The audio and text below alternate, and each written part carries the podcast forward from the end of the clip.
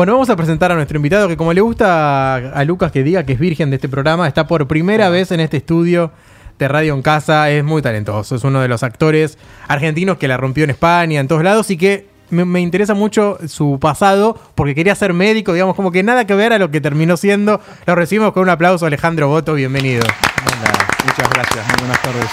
Cardiólogo, para ser más exacto. Es increíble cómo, cómo, cómo sabes eso. Eh, pues sí, pues sí, porque mi abuelo materno era cardiólogo, yo no lo conocí, murió antes de que yo naciera. Entonces cuando me preguntaban de, de- de muy chiquitito qué quería ser, decía doctor del, del corazón. Eh, y de alguna manera terminé siendo una especie de doctor del corazón, pero sin eh, estudiar medicina, ¿no? por cuestiones personales.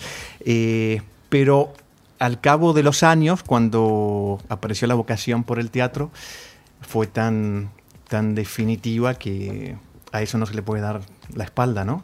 Y fue en mi adolescencia cuando, cuando eso ocurrió, aproximadamente con 14, 15 años. En alguna entrevista te, te escuché decir como que era el amor de tu vida el teatro. Sí, realmente, realmente lo es. es y es, es un poco mm, el- un, un lugar donde me siento eh, 100% vivo realmente en el escenario. Qué sé yo, como la, la pileta para un nadador por ahí, ¿no? El otro día leí algo de eh, una grandísima nadadora argentina nuestra, Delfina Piñatelo.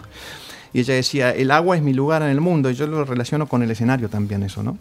Que se mueve como pez en el agua. Fabito, él es nuestro psicólogo del programa, así que, que vale también la, la comparación. Bueno, yo me voy a ir a. No sé si fue en el mismo 98, pero a tu. tu- tu- uno de tus primeros castings fue el de verano del 98. Exactamente, exactamente, sí, en 1998. Eh, sí, fue un, trabajo precioso con gente maravillosa, eh, tanto compañeros como, como equipo técnico, directores, eh, productores. Un hermoso recuerdo tengo de esa época, maravilloso.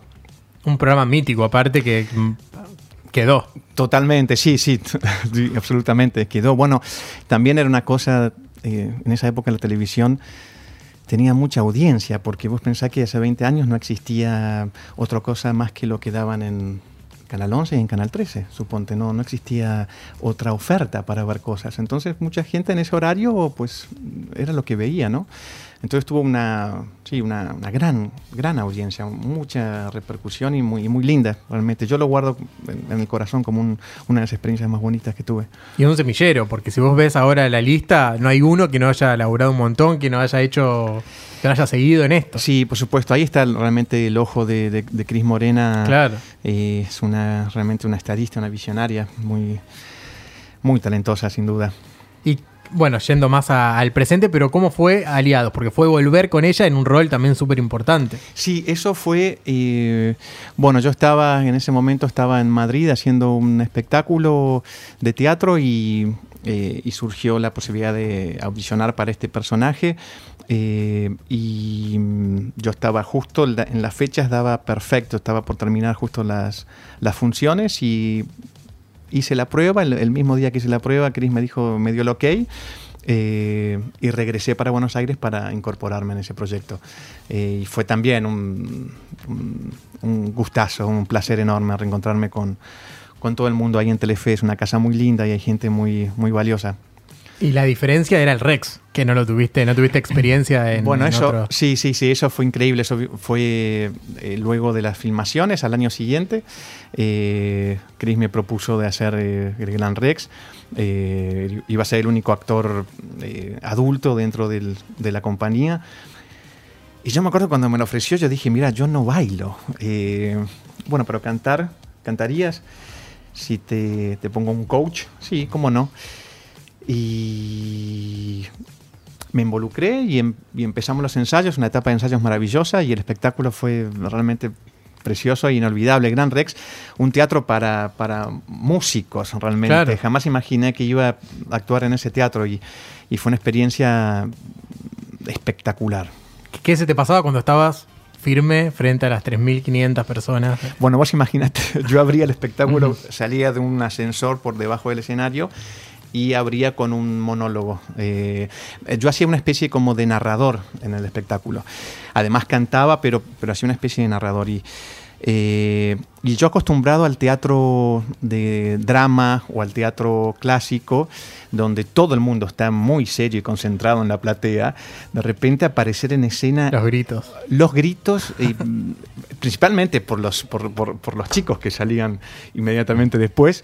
Eh, y fue eh, impactante, realmente impactante, un gran aprendizaje también, eh, pero impactante lo que, lo que se vivía desde la platea, cómo nos llegaba al escenario. Inolvidable, una experiencia muy divertida además y con un elenco extraordinario. Ahí hice amigos, amigos para siempre. Hubo un día que, no, me acuerdo si lo, leí o, lo, vi en un video, que contabas que un toque te asustaste en un momento de la entrada con, con un señor. Eso fue, eh, pero eso fue un espectáculo que hice en, España. Eh, no, no, en la entrada de Aliados, digo. Que un señor grande te pidió un abrazo y, te asustaste tanto que, que como que toda la gente se acercó después en el momento. Bueno, puede ser, no lo recuerdo ahora inmediatamente, pero, pero, pero en España también. En España me ocurrió algo eh, insólito. Yo estaba haciendo un espectáculo en Madrid eh, un espectáculo precioso que era sobre eh, de monólogos y era dramático, pero iba un poco sobre el tema del exilio y la inmigración. Y, eh, y en el primer monólogo yo veía, esto una, una sala donde tenías suelo y gradas, y yo veía en la primera fila de las gradas, mientras hacía el primer monólogo, unos ojos muy luminosos que me miraban, pero yo no llegaba a distinguir, por la oscuridad no llegaba a distinguir quién era. Cuando hago el último monólogo, era el monólogo central, un monólogo de casi 30 minutos, era de cara al público ese monólogo. Entonces las luces iluminaban un poquito, la, digamos, las gradas. Y ahí noté que era un perro, era un ovejero alemán que estaba mm. sentado en, los, las, digamos, en los pies de su dueño. El dueño era ciego. Eh, y en un momento yo estaba eh, haciendo una parte del monólogo donde yo pegaba unas patadas en el, en el, suelo explicando una anécdota que había vivido y que había visto en Nueva York y el perro se levanta se levanta porque se asusta, se levanta y quiero casi que se viene a mí y yo doy un paso hacia atrás. Y la gente se ríe, pues, se dio cuenta enseguida de lo que estaba por suceder. Eh, yo corté el, el, texto, fueron unos segundos, parecía una eternidad, eh, y luego continué. El, el, dueño del perro se reía y luego me quedé charlando con él. Lo calmó tranquilamente, lo calmó y eh, continuamos con el espectáculo sin ningún problema. La gente cómplice de lo que estaba sucediendo, muy amable. Y recuerdo que hablé con ese hombre, fue hermosa la charla, y luego hablé con la, con la chica que trabajaba en la taquilla y le, conté la situación y le dije, por favor, si llega a venir alguien con un perro de nuevo, por favor, sentalo en las esquinas, y no, en las esquinas y no en el medio, en el medio donde tengo que dar estas patadas y, cualquiera se puede llegar a asustar. Pero eso inolvidable, inolvidable. Y tener público no vidente con, con animales en el teatro, esto te digo que ocurrió hace años y es también una experiencia muy conmovedora. Acá nunca, va, me parece nunca vi. Mira que veo... Mm, no es común, no, es común, no es común. Así que lo, lo, recuerdo y, lo guardo como, como algo muy especial. Muy bueno, me gusta. Tan atentos, nunca escuchan tan atentos. ¿Viste? Cuando les interesa, cuando les interesa. Me acuerdo que cuando eh, estuvo acá Mariano Chiesa contaba que. ¿Te acordás que él dijo? No, no son 13 capítulos de una serie, eran 13 películas aparte, porque lo vivió tan. ¿Lo viste, Ale Monzón? Sí, sí, sí, fabulosa. Realmente, altamente recomendable, por supuesto. Seguimos con Alejandro Boto en vivo y me interesa hablar de, veníamos hablando de, Netflix y los contenidos digitales en, el corte, de un fenómeno que, se produjo en España que fue el internado. Sí, sí, el internado, sí, que eran también otro, otro gran programa y, eh, sí, y marcó un precedente en, en, su momento. Eh, sí, la premiaron y la reconocieron mucho salieron de ahí también grandísimos actores que hoy están en un muy buen momento allí en España. Era un, profesor de matemática eh, asesino, básicamente. Era como, claro, un profesor. Sí, exactamente. Con una vida turbia. Claro, no, y había, yo lo vi, lo vi en, Netflix y había una escena muy turbia que era. Eh, bueno, esto, si alguien no lo vio, lo siento, pero una vez después de que el personaje muere, es como que un montón de veces veían cómo el cadáver se iba descomponiendo y era como, bueno, ya, ya está Señor, ya Me está. spoileaste muchísimo, Sí, ¿o bueno, no? un montón. Es un dato Bueno, pero era, era él, o sea, vos lo ves y tenés que verla, Kairos. es- La voy a ver. Son como 55 mil capítulos. Yo me acuerdo que no terminaba más, lo Ah. veía, lo veía. Pero está buenísimo y te, te atrapaba. Era una historia súper. Sí, muy atrapante porque con el drama histórico que, ¿no? que es como la columna vertebral, ese, ese drama histórico de los nazis, es, es muy interesante. Eh, y aparte porque hay historias que te pueden seducir a, a distintos mm, eh, Públicos. públicos, digamos, ¿no? Sí. No, muy linda, una muy linda experiencia, la verdad, muy linda. ¿Y en tu carrera qué significó ahí en un éxito tan, tan masivo en, en otro país? Y fue algo, la verdad que algo muy, eh, algo que siento una, una enorme gratitud de, de haber sido parte. Eh, fue en un momento muy, aparte muy lindo de mi vida. Yo estaba eh, en esa época eh, muy feliz eh, haciendo teatro en Madrid, eh, viajando también por España con, con- con una compañía de teatro. Y cuando surgió esto, bueno, la verdad que fue, fue como una, frutilla del- de postre en ese momento. Fui muy, muy, muy feliz de, de participar ahí y fue algo para mí en ese entonces muy importante. ¿Y qué diferencias notás, además del presupuesto, entre las producciones argentinas y españolas? Eh, ¿cómo, ¿Cómo te sentiste vos en, en esos dos mundos? Bueno, eh, mm, se trabaja muy bien, quizás tienen más presupuesto allá. Se trabaja muy bien tanto en un, en un país como en otro, pero, pero sí que notas la diferencia de presupuesto eh, y eso ayuda. Eh, entonces, bueno, eso, es- eso sí es notable. Eh, acá hay talento de sobra en cualquier área y allá lo que ocurre es que, bueno, al tener un por ahí un, mango más es más fácil organizar ciertas cosas, sobre todo en producción. tienen un, un diseño de producción extraordinario, realmente extraordinario para cada para cada detalle realmente. Eh, pero bueno, es en realidad termina siendo siempre una cuestión de, de dinero. Eh, el talento es, es equitativo de, de un lado y el otro del océano. Sí, se ve más despliegue, por supuesto. en- Totalmente, en esas totalmente. producciones. Eh, sí, totalmente, no, totalmente. Eh, y bueno, y España está en un gran momento, además, es realmente un gran momento de, de- de ficción. Eh, y podemos ver, eh, recién no sé si era en el corte, que estábamos hablando por ahí de, de últimos estrenos que se están por anunciar Sí. ahora en la mesa, pero hay cosas españolas realmente muy, muy interesantes que vale la pena ver. Bueno. grandes actores, grandes actrices también. Perdón. Hace unos meses estuvo acá Lucas Ferraro y ahora ya, ya empezó a grabar eh, eh, Vis a Vis, la, Ah, el qué Oasis. bien, qué bien. Que viajó con Ana María Picchio. ¿Te acuerdas que acá dijo que no pudo contar mucho y era eso? Sí. Y es una figura en, en Vis a Vis. Son los, a haber tres argentinos, porque también está Ramiro Blas, que, que es el histórico villano de, de la serie, que también es una locura lo que pasó con Vis a Vis. Fue. Totalmente, es que es muy atractivo, cada producto es muy atractivo el, el- el tema que proponen, ¿no? Eh, y cosas que por ahí uno no está acostumbrado a ver en nuestra ficción nacional. Entonces eso es, es realmente muy atractivo de ver. Ahora Lali va a protagonizar la nueva de, de los autores de La Casa de Papel, también Ah, allá en España, que se va a viajar dentro de pronto, dentro de poco. Va, están tan con todo. ¿Y cómo ves eh, los productos de acá, las ficciones? ¿Hay alguna que, hay- que hayas visto en los últimos años que dijiste me encantó, me encantaría estar? O- Sí, bueno, eh, muchas gracias. Me están ofreciendo un mate. Por rico. favor, tome tranquilo. Tome, tome. Tirá el marginal, todos dicen el marginal cuando hacemos esta pregunta a los actores. Bueno, eh, sin duda, marginal ni hablar, marginal ni hablar. Eh, vi hace poco eh, Apache en Ah, Netflix, me pareció brillante. Brillante, me pareció brillante, de actuación, de, libro, de dirección, realmente brillante, la recomiendo. Eh, acá hay muy buena, acá hay muy buena ficción, eh, realmente muy buena ficción. Hay directores de, mucho talento.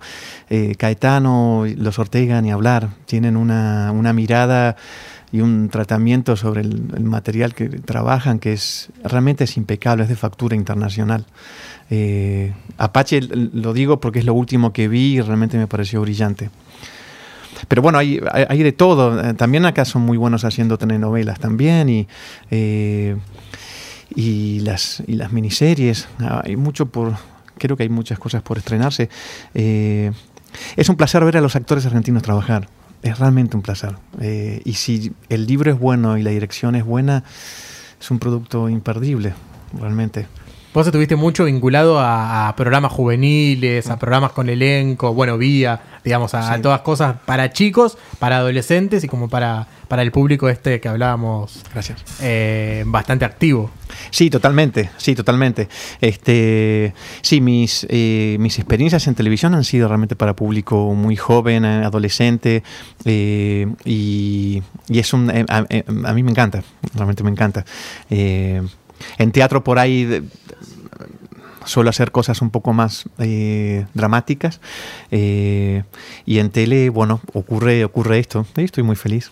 Vos estamos, yo estaba pensando, Bebo, hablábamos de verano del 98, A ver. estabas de huevo en huevo vos en verano del Bueno. 98. Yo nací en el, no- en el 96, así que. Ah, casi. mira, había nacido, al fin, algo que había nacido. Igual que Era un bebito. No Entonces la veías, me imagino, si habías nacido. Claro. Por supuesto, los dos años. ¿A, a quién era vos? ¿Era que no te dejaban ver verano del Sí, a 98? mí.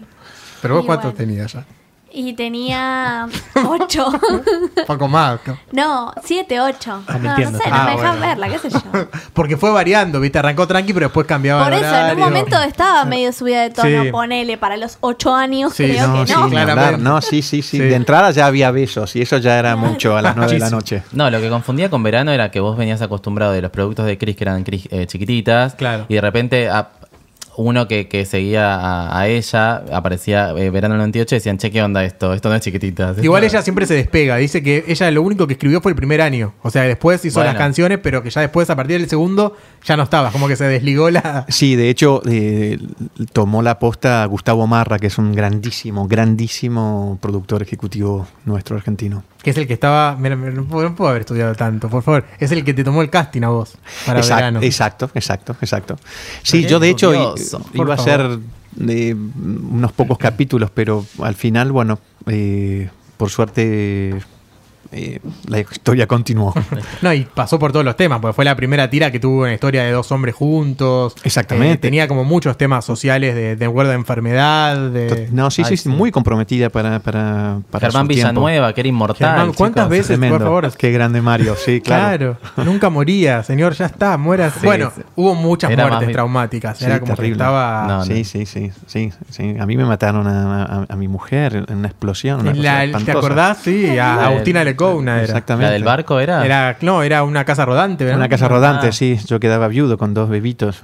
Terrible. Tremendo. Lo de Harry Tubar, que siempre cuenta que después reencarna a una chica igual a ella, pero que no tenía nada que ver con ella. Porque tenía esto que era medio flashero en algún Claro. momento, ¿viste? Sí, había un poco de... Sí, sí, sí. Era monja y después no, era como todo. Guido era ciego, Guido Casca era ciego. Claro. ¿no?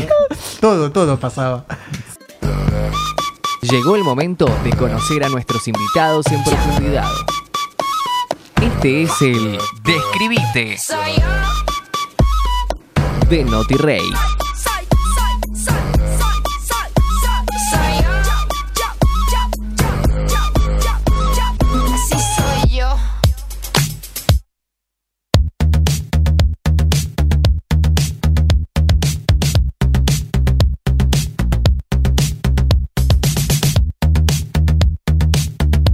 Seguimos en vivo 19.50. Luciana Cairuz, por favor.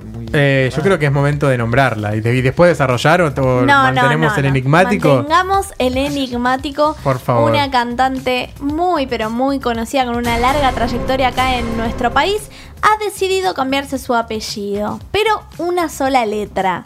Y bueno, de ahí vino Y fue la trending repercusión. Hubo- hay memes de acá hasta, no sé. El tema 20 más años. hablado del día fue en Twitter. Sí, sí, sí, TT número uno por la señora. Después lo decimos. No, no, no. Después lo decimos porque aparte no tenemos que decirlo Lo tenemos que decir, sí. de la forma nueva. Exacto. Ah, Es un buen debate. Ya hasta ¿Qué- en Twitter se cambió el usuario, es arroba. Se cambió. Estaba El nuevo disponible, menos nombre. mal. No, y lo Sí, ra- me- menos mal. ¿Te imaginas si no estaba? Dios. No, lo raro es que eh, la gente de Twitter, eh, acá Ale no tiene Twitter, ¿no? No. O- porque lo- la gente de Twitter que tiene cuenta verificada, si se cambia el nombre, pierde el verificado. Ella no lo tiene ahora, pero me parece que lo perdió, porque antes creo que sí era cuenta verificada. ¿Perdió el verificado? Ahí, ahí sí, porque vos te cambiás el nombre y perdés el verificado. Y tampoco la podrían estar encontrando en Spotify. La gente que le sigue la discografía ahora no sé cómo va a ser. Pero, pero sigue bueno. teniendo el otro nombre en Spotify. Bueno, pero ahora cambió el nombre. O sea, tienen que buscarla con, con su nuevo alter ego. Bueno, ¿Qué? está perfecto. Luciana Salazar se puso Lulipop en su Lulipop. momento. Le duró tres días, pero se lo cambió. Bueno, pero Luciana no tiene usuario verificado porque tiene dos seguidores, no vale eso. Millones tiene Luciana Salazar. Ah, pero pensé que decías Luca y Luz. Ah, a vos te dijo. Uy, te mató. Mira cómo te mató. Pero aparte, ¿por qué me pondría yo Lollipop? Explícame. O sea, dame un motivo para eso. No sé, podía pasar. Ok, te- nada, te llamamos. Te llamamos, te llamamos. Bueno, el de Escribite ya se presentó, Nico. Porque... Ah, perfecto. Bien. Bueno, hacemos una intro de, de Escribite que está perfecto. Ahora después quiero hablar también con, con Ale Fabito que, Sí. que, que tienen como algo en común, me parece, porque le, es como que le encanta y, su pasión es pintar cuadros y... Mira, del y arte. el arte, sí, sí, sí, sí, me parece que está. Bueno, lo podemos hablar ahora, y después de Escribite. Eh, en su momento tra- trabajaste, ¿no? Vendiendo cuadros. Sí, sí, sí, es algo, es una actividad que me, me apasiona desde siempre. Eh, un abuelo mío, mi abuelo paterno, eh, me dio unas clases de dibujo durante un año cuando yo tendría 8 o 9 años y me introdujo a los grandes maestros y, y- y fue una se me despertó una gran pasión por la pintura. Y es algo que hago hasta el día de hoy. Muchas veces a veces vendo cuadros por, por encargo eh, y empecé a hacer eso en España y, y a veces lo continúo acá. Eh, y es una grandísima pasión y una manera también de es como una meditación, ¿viste? También. Y, y disfruto mucho, me pasan mil cosas cuando pinto, es algo que disfruto muchísimo, realmente. Al óleo pinto siempre. Al óleo, perfecto. Como vos, Bebo, que hay programa que está. Claro. Al óleo. Pintadito al óleo. él, él es de pocas palabras, pero cuando habla la, la Estoy- pega. Es que estoy muy atento a, a la A entrevista, me viene gustando mucho y estoy ¿Viste? ansioso por la Y ahora lo vas a conocer más porque esta es Por el de supuesto. Escribite. Estoy esperando esta parte. A fin de año lo podemos hacer vos, el de Escribite. Bebo. Ay, sería güey, genial. Sería buenísimo. Eh, bueno, esto es así. Si hay alguna cosa suelta, divertida y si, si es muy picante la desarrollamos y si no, queda ahí. Muy bien, dale. ¿Cada cuánto cambia las sábanas? Bueno, la sábana la cambio quizás, eh, qué sé yo, cada 15 días, más o menos. Bien. Una manía que tengas. Las servilletas, me gusta cuando estoy, tener una servilleta siempre cuando estoy comiendo o bebiendo o así esté tomando un té. Eh, y por ahí me llevo alguna servilleta de papel de, de al- de algún bar. Eh, Es una manía, sí. ¿Algún talk? No lo sé, no lo hablé todavía en terapia, pero, pero las, las servilletas es algo que sí, es una manía que tengo. La única quizás. ¿Psicoanalizado? Sí. Me siento Sí, identificado. sí, sí, sí. sí ¿Es sí, por la textura? Sí. Bueno, hay servilletas que son extraordinarias. Recuerdo una vez en el, en, en- en el baño del, del Plaza en Nueva York, yo viví unos años en Nueva York y eh, en una Navidad entré eh, eh, y en un momento cuando fui al baño, las, ah, ah, creo que ahí ese fue el flechazo con las, con las servilletas. O como orgásmico. te lo Sí, una cosa extraordinaria. Y hay de todas las calidades, por supuesto, ¿no? Eh, pero sí, tengo, tengo algo con eso. Catador de servilletas. Catado de servilletas. Por eso, pero me parece que tiene que ver algo con lo sensorial. Eh, probablemente es verdad, es verdad, doctor, es verdad. Pará, no quiero dejar pasar porque habló. El micrófono andaba. ¿Vos también dijiste? Me siento identificado, sí, sí, sí. ¿Qué totalmente. te gusta, Bebo? ¿Tocas servilletas? Tener siempre, por supuesto, por más que esté tomando algo, tengo que tener una servilleta. ¿En serio? No, pero yo quiero. Una pregunta, o sea, una ah. follow-up question. Eh, ¿Las usás después o las tenés? No, no, no, las uso, Las sí, las uso. Sí, ok. no las colecciono, Ah, no, no las colecciono. Ah, claro, claro. Las uso. Ah, eso es curioso Igual hay también. gente que las cole- hay gente que colecciona varias cosas de bares. Una, una servilleta tal vez era un poco raro porque hay mucha gente que colecciona los posavasos o gente que se roba los vasos de los bares. Claro, es muy delgada la liga de colecciono, me afané todas las copas. es raro eso. Hay una No es que, lo mismo. Claro. En, en un aeropuerto que fui que era como, no sé si la llegaste a conocer, en, el- en general en, en Ay, cualquier no, no, parte del mundo, de que es como papel barra tela. Es como que dura muchísimo. Sí, es. Estaban Puede durar en el bolsillo una Sí. semana, la puedes tener ahí porque es realmente algo La mejor. En único. España totalmente. esas. La Totalmente. mejor, la mejor. Yo la vi en un- Catadores de en un aeropuerto. Es tremendo, vamos. ¿Qué, qué tienen claro que no haría nunca? Entre muchas cosas, seguramente. Probablemente. eh, y bueno, eh, varias cosas no haría, ¿no? Eh, pero. Dentro de lo legal, ¿no? Sí, Claro, sí, dentro claro. del marco Claro. legal. Claro. Para poder no encuadrarlo un mataría a poquito, nadie, ¿no? ok. Para menos sacar los pecados capitales. Ahora se suma uno. ¿Viste? ¿Qué no No, haría el Papa nunca? confirmó que se suma un pecado Ay, nuevo. Que no jodan No, con pero eso. capital no. Ay, por favor, ¿cuál es la pedofilia? Bueno, Sería buenísimo. Bueno, nos estamos yendo. Sí. No, es muy probable que quizás este eh, el Aconcagua no lo escale. Ah, Ajá. muy Es bueno. una muy buena respuesta. Muy buena respuesta, es verdad. ¿Más levante en Argentina o en España? ¿Dónde tuvo? qué pregunta. Eh, quizás España. Mira, quizás, el psicólogo significa algo, el quizás. No, que, que dijo quizás. ¿Viste cuando querés traducir que ya está? no tiene nada, es como... Quizás pues no está del todo seguro, porque no hizo una Un, estadística. un estudio de mercado. claro, no sabe dónde, dónde estuvo más. Y esta que la hacemos siempre, que es eh, Dios no lo permita, se prende fuego Ay, no. su vivienda. No, ¿qué decís? Pero, no, pero la gente, o sea, todos los humanos, mascotas, Agus. está todo a salvo. Ah, Y tienen la posibilidad de volver por un único objeto. ¿Cuál sería y por qué? Qué majul nos ponemos ahora. Sí, más. Por favor. ¿Sos feliz también? Eh, ¿Sos feliz? Quizás, sí. una cajita, eh, un- una cajita que está en la biblioteca, una, una cajita que está en la biblioteca con, eh, con algunos recuerdos personales. Es una cajita de habanos que me regaló mi madre muy chiquita y ahí tengo algunas, algunas cartas que recibí cuando vivía afuera, algunas cartas de mi familia, algunas fotografías pocas pero importantes de mi vida, algunos escritos, algunas cartas de amor. Está todo metido en esa cajita. Una pregunta con el tema de guardar cartas. Eh, ¿Qué pasa con la tinta cuando empieza a desaparecer? Bueno, por suerte no son cartas del siglo XVIII. Claro, querido, pero son cartas, por favor, esa pregunta. Están amarillas. Pero ya, no. están, Yo me lógicamente, están viejitas, están viejitas algunas, eh, eh, pero han sido la mayoría escritas por ahí con, con Vic, con Virome Vic, No, otras pare. en lápiz. No, es No, cierto no lo que decís, igual, quiero respaldar igual con que Vic también se... No. Sí. Pero no es un A menos papel que las monjes y se vayan como corriendo la tinta, ¿De no cuándo sé. tendrá cartas? Yo guardo de pluma. Me car- imagino lo, que mojando en el tintero y época. escribiendo. Chicos, cartas de cuando era niño y, y que están... de las ti- la tinta empieza de- a desaparecer. Todo bien No con la Vic, con la, con la Vic, con la Vic. Yo tengo pero te de digo, mi infancia que- vení, Aleja- vení en 10 años. Vamos a ver si están, No, tienen es- tinta. No, no, lo respaldo totalmente lo que decís y bueno, sí. eh, queda, queda un rastro, aunque sea, queda un rastro, hay algo afectivo con, con el papel, aunque se haya por ahí borrado alguna que otra frase, ¿no? Que le saco una Eh, foto ahora si no se termina de borrar. Por favor.